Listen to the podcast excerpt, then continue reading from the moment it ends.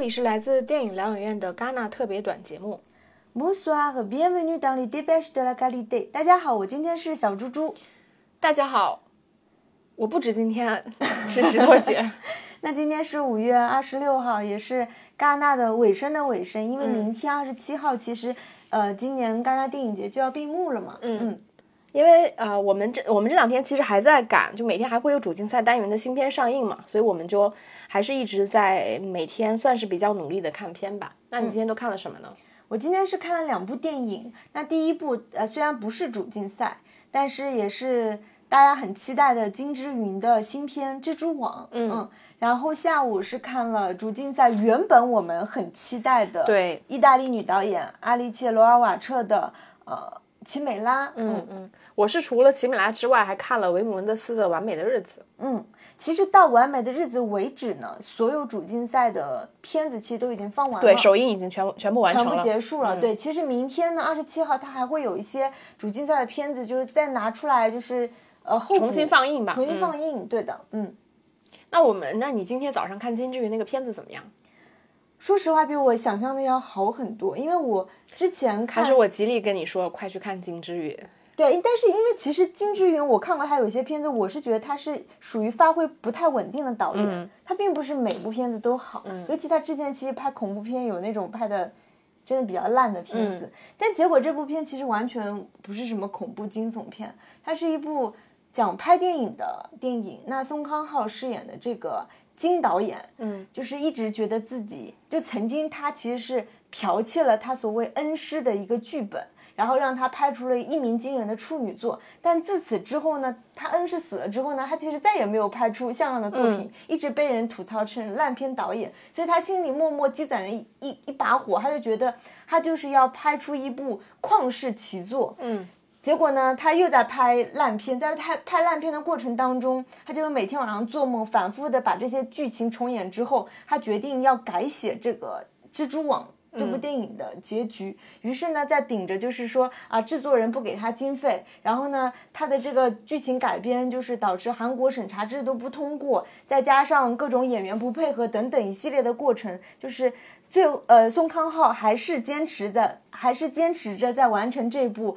非常狗血剧情的《蜘蛛网》。嗯，其实我觉得这部电影比较有意思的就是他拍的这部《蜘蛛网》呢，其实是我们印象刻板印象，比如说韩国特别特别狗血的事件。就比如说啊、一男一女结婚了，然后那个男的出轨有了小三，结果呢，这两个人发现这对夫妻其实是兄妹，就是类似于特别特别狗血。然后这里面所有演员的表演，比如说像宋康昊啊，什么林秀晶啊，然后吴正式啊、郑秀晶等等，因为他们电影当中的电影呢是表演特别特别浮夸。就是浮夸到搞笑，所以现场其实是笑料不断。但是呢，蜘蛛网》这部电影它本身它是有那个惊悚和凶杀的元素在，所以它的确也是会有一些恐怖的镜头。嗯嗯，因为宋康昊其实去年是凭借《前客》在戛纳是拿到了金主竞赛单元最佳男演员的，所以我不确定，因为我们这两天已经明显感觉到戛纳的人变少了嘛。那你今天早上看的时候人是多的吗？非常多哦，真的啊、对，所以我感觉就是这部，因为英文叫 Cold Web，嗯非常非常火，大家都在说 Cold Web 这边走怎样，嗯，还是看得出大家特别不知道是喜欢金智云还是喜欢宋康昊，肯定是被宋康昊吸引的呀，毕竟是去年的影帝嘛，对吧？就这部的确就是挺意外的，就是它其实这部作品拍的比较复杂，叙事结构拍的比较复杂，包括在电影当中，就是这个宋康昊饰演的导演，他一直想要拍一个长镜头，所以他电影当中就给我们展示了具体这个导演是如何通过这些调演员的调度走位，拍出那个旷世极作的长镜头，所以我们最后就看到了那个镜头，还是很好看的，嗯那我们接下来聊一下，就是今年也是主竞赛单元，就是其实是在我们看片最开始，我认为最不可能翻车的女导演，就是 阿丽切·罗尔瓦瓦赫尔的，就意大利的女导演的片子，因为她之前包括《奇迹》和《奇美》啊，就是那个《幸福的拉扎罗》都非常好，对我们都非常喜欢，所以今天也是很期待就去看了。呃，我我其实我看完我倒不觉得它是翻车吧，但是可能确实是没有想象中那么好。你自己感觉怎么样呢？我很惭愧的说，我看了一个小时十五分钟之后，其实我是退场了的。哎，这是你本届戛纳唯一第一次是第二次，第一次是那个意大利导演的《绑架》，也是主竞赛啊。OK，嗯，这部就是首先就是我已经进去之后呢，先睡了二十分钟，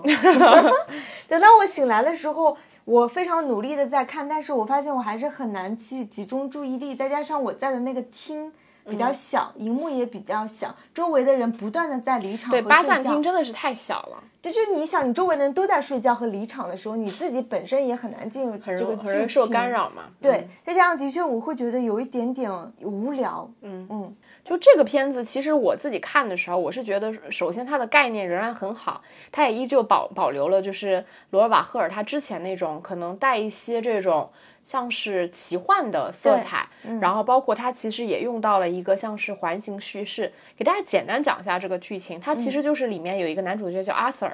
然后他呢，其实是因为他的这个恋人意外的去世，然后这个整部电影其实他一直也没有给大家揭示过，就是他的恋人到底为什么去去世。他其实是应该是个爱尔兰人，反正他就是里面一直称他为 Englishman 嘛。对。然后他其实一直在意大利，然后某一个很破败的这个小镇子里边，然后跟一群就是也很下三滥，其实根本拿不上台面的这种盗墓的人，然后大家一块儿到一些小的这个坟墓里边去挖一些可能也不是很值钱的东西，然后拿来卖。然后呢，阿 Sir。他其实是有一个特异功能，就是他其实是能够感知到说这些墓穴的位置，这个也是他存在的价值。然后，所以他在这个团队里面不断往后推进的时候，他也认识了新的一个女生，也是一个当地的，就是算是他们家保姆吧，就是他前女友的妈妈的保姆，就类似于像这样的角色。然后两个人也不断的暗生情愫，但是这个男人就是还是一直试图的想要去寻找他的那个恋人，他其实是通过。就是挖坟的这个方式来去寻找一种生死之间的这种临界点，嗯，然后呢，以此能试图尝试去跟他女前女友产生一些更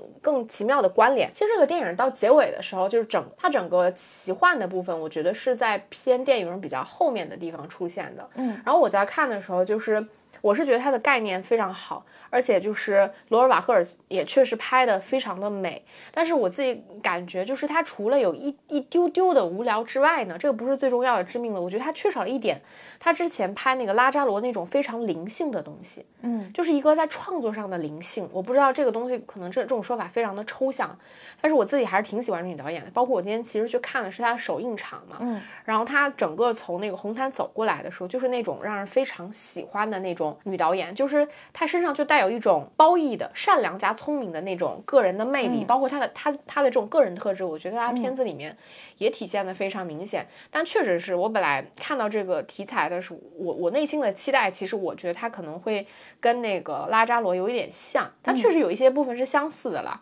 就是他还是会拍这种就是人物寄居，包括异乡人，对吧？这种呃很抽象他自己一贯喜欢的主题。但整个电影我觉得确实是，包括我在看的过程中，因为我其实是在首映场。所以，我们现场其实离席的观众是比较少的，嗯，但是我旁边一个女生。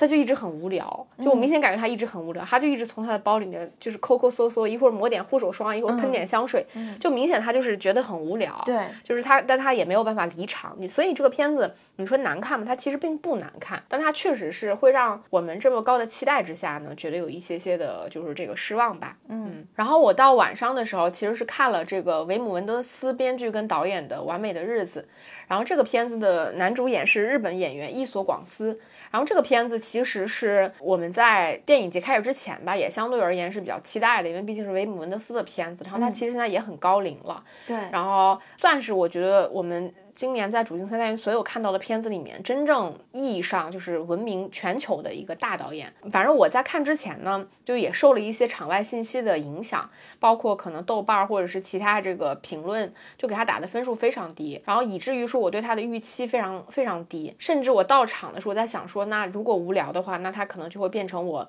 提前离场的一个片子。没想到超级好看。嗯，就是非常非常好看，所以我在看完这个片子之后，我也在反思。就比如说我在豆瓣上看到的一些打的特别低的分数的人，我在想，我在看他们写的内容，我在想说他们为什么会打这么低的分数。我在我我自己的感觉就是，第一个可能有很多年轻人他是没有办法 get 到维姆文德斯这个年纪的导演他们在思考的一些关于生命和衰老这件事情。虽然可能这个主题听上去也是老生常谈啊，好像所有上了年纪的导演都会拍这个东西，嗯，但是我觉得可能每个就是主题可能永远这世界上就是。那么多主题，只是每个导演他拍的都有自己的这个思考。还有一个，我看有一部分人是因为维姆门德斯最开始拍这个片子的时候，他的出发点是因为他在日本旅游的时候，在东京旅游的时候看到一些好看的厕所，这个是他创作最开始的来源，以至于可能很多人就是会有点轻视他的这个创作动机。嗯，我看完了之后，我觉得，嗯，能不能拿主竞赛就是最佳影片，咱们不知道，但是我觉得他。就是在最佳男主角这块，伊索广司还是很有竞争力的。